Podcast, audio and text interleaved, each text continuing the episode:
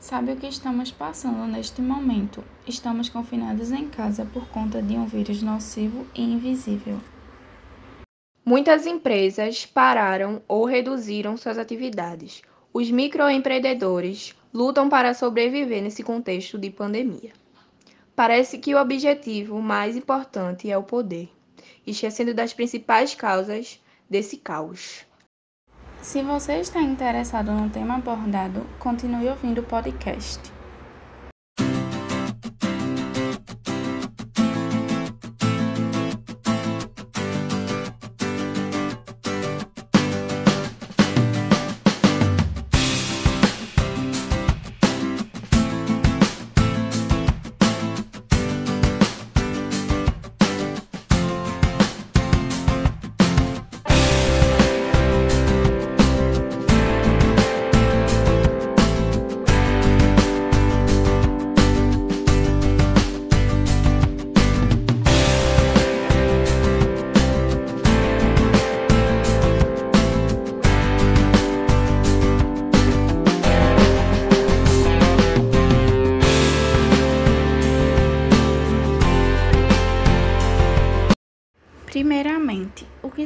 Dilemas éticos? São raciocínios lógicos ligados à ética.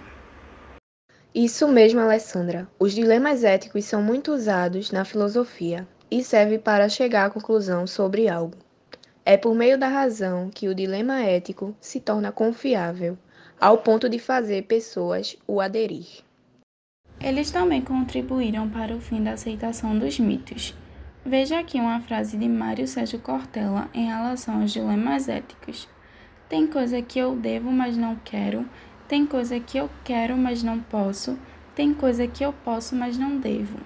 Aqui, nestas questões, vivem aquilo que a gente chama de dilemas éticos.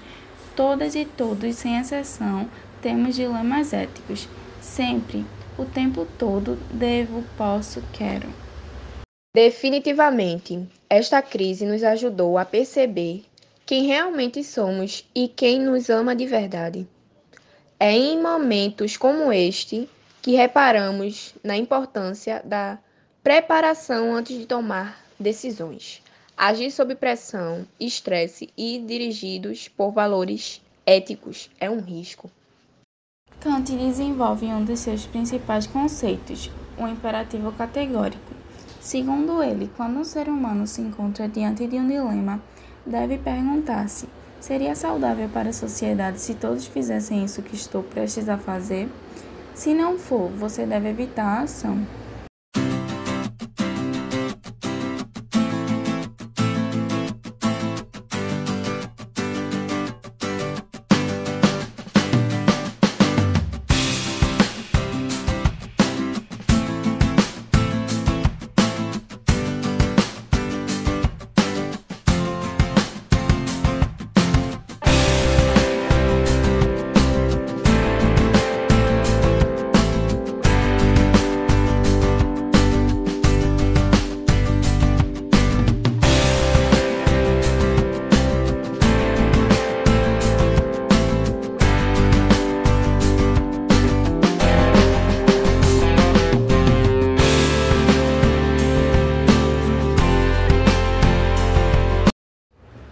No mundo econômico, o principal dilema ético está entre a adoção de políticas para enfrentar a pandemia da Covid-19 e os desafios de manter a economia ativa, reduzir os impactos econômicos sobre o mercado e evitar o aprofundamento da pobreza, desigualdade e da fome.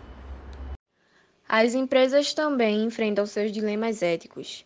Os mesmos estão entre a sobrevivência financeira e a prevenção do quadro de colaboradores e seu bem-estar. Já no campo da saúde, os dilemas éticos são intensificados nesse contexto de pandemia e calamidade pública. A demanda por equipamentos, medicamentos e tratamentos se intensificam. O consumo leva a decisões complexas, como decidir quais vidas valem mais para a sociedade. Não é justo acabar com vidas de indivíduos de acordo com seus valores sociais, sendo posto um outro dilema a ser enfrentado na tomada de decisão que alivia a consciência individual da escolha. Agora vamos falar sobre o dilema digital, que é um dos mais complexos para ser entendido. Provavelmente porque não temos muitas ideias dos impactos que ele pode causar na sociedade. No contexto da pandemia, as soluções tecnológicas nos ajudam a lidar com a quarentena por meio da comunicação, estudos e etc. No entanto, não se pode deixar de refletir entre o equilíbrio das relações de força entre pessoas e seus direitos e as vantagens da tecnologia. Compartilhamento de dados para o uso do controle da pandemia e a vigilância digital nos coloca em outros dilemas. O uso das informações pode nos beneficiar para o combate à Covid-19, ao mesmo tempo em que pode gerar ferir direitos fundamentais.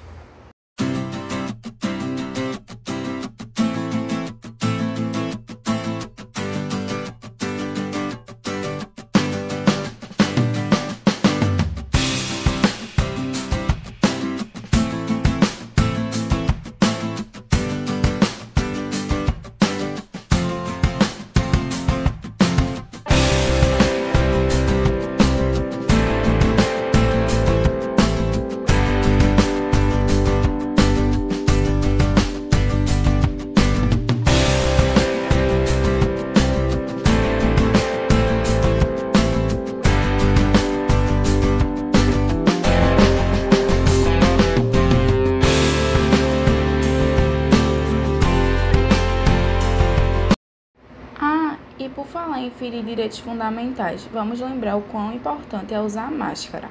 Ela nos protege do vírus, entretanto, a máscara precisa ser lavada a cada vez que é usada.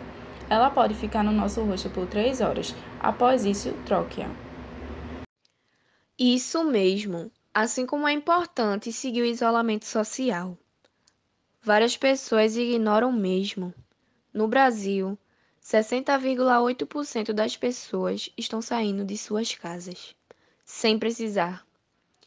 E em Pernambuco, a porcentagem de pessoas em casa está entre 40% e 45%.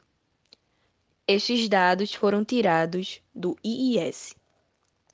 O isolamento social é muito importante para evitar a aglomeração de pessoas em só lugar. Isso ajuda para a proliferação do vírus. Logo, precisa ser evitado. Acertou em cheio, Laís. Muitos não estão se importando com si mesmo nem com os outros e saem de casa, alguns protegidos com máscara e álcool, outros desprotegidos.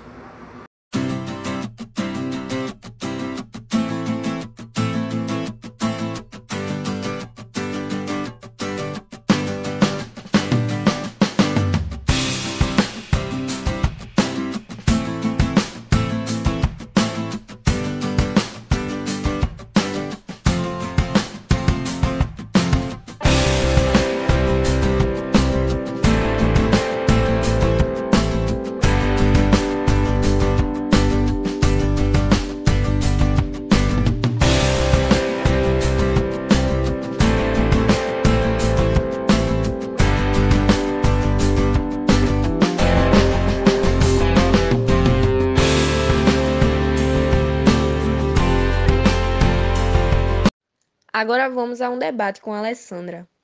Vamos lá. Supondo que há três pacientes: um garoto de 16 anos, uma mulher de 25 e um senhor de 77. Todos necessitam do auxílio do respirador. Entretanto, há apenas um respirador. E aí, qual será o privilegiado? Bom, isso é uma pergunta bem delicada, porém, em 14 de março, a diretora-geral da Saúde, Graça Freitas, garantiu que os critérios de utilização do respirador infectados com a Covid-19 nunca terão relação com a idade, e sim com a gravidade da doença. Sim, até porque estamos falando de milhares de respiradores, já que se apenas 5% dos infectados precisarem do equipamento. Seria aproximadamente 2.500 deles. Isso mesmo, Lois. Com a sua pergunta inicial, podemos perceber que essa pandemia está nos obrigando a tomar decisões difíceis. O primeiro instinto de algumas pessoas é dizer que a coisa mais importante é a vida e que não existe razão para considerar outra coisa senão tentar salvar a todos a todo custo. Porém, para isso colocamos nossos profissionais de saúde em risco, sem dar espaço para dúvidas, mesmo com a população estando agradecendo pelos serviços dos mesmos. Concordo com você, Alessandra.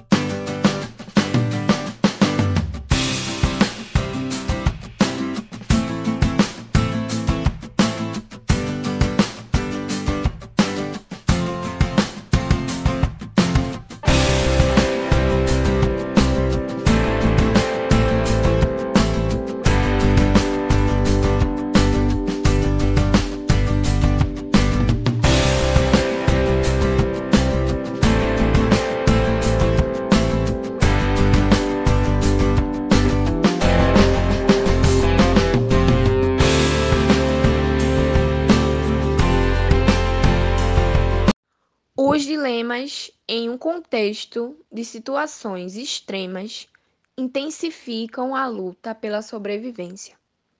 As reflexões sobre essas questões são importantes. Apesar de serem dolorosas, elas fazem parte do processo que enfrentamos. São elas que irão nos possibilitar de conduzir à compreensão de qual é a sociedade que desejamos no futuro. Se estamos comprometidos com a construção de uma sociedade justa, nossas percepções precisam ser outras além de produtividade, renda e trabalho. Entretanto, diante dessa pandemia, deveremos ter esperança que tudo isso irá passar. Isso mesmo, agora estamos indo embora. Agradecemos por terem nos ouvido. Até a próxima, fiquem em casa e lavem as mãos.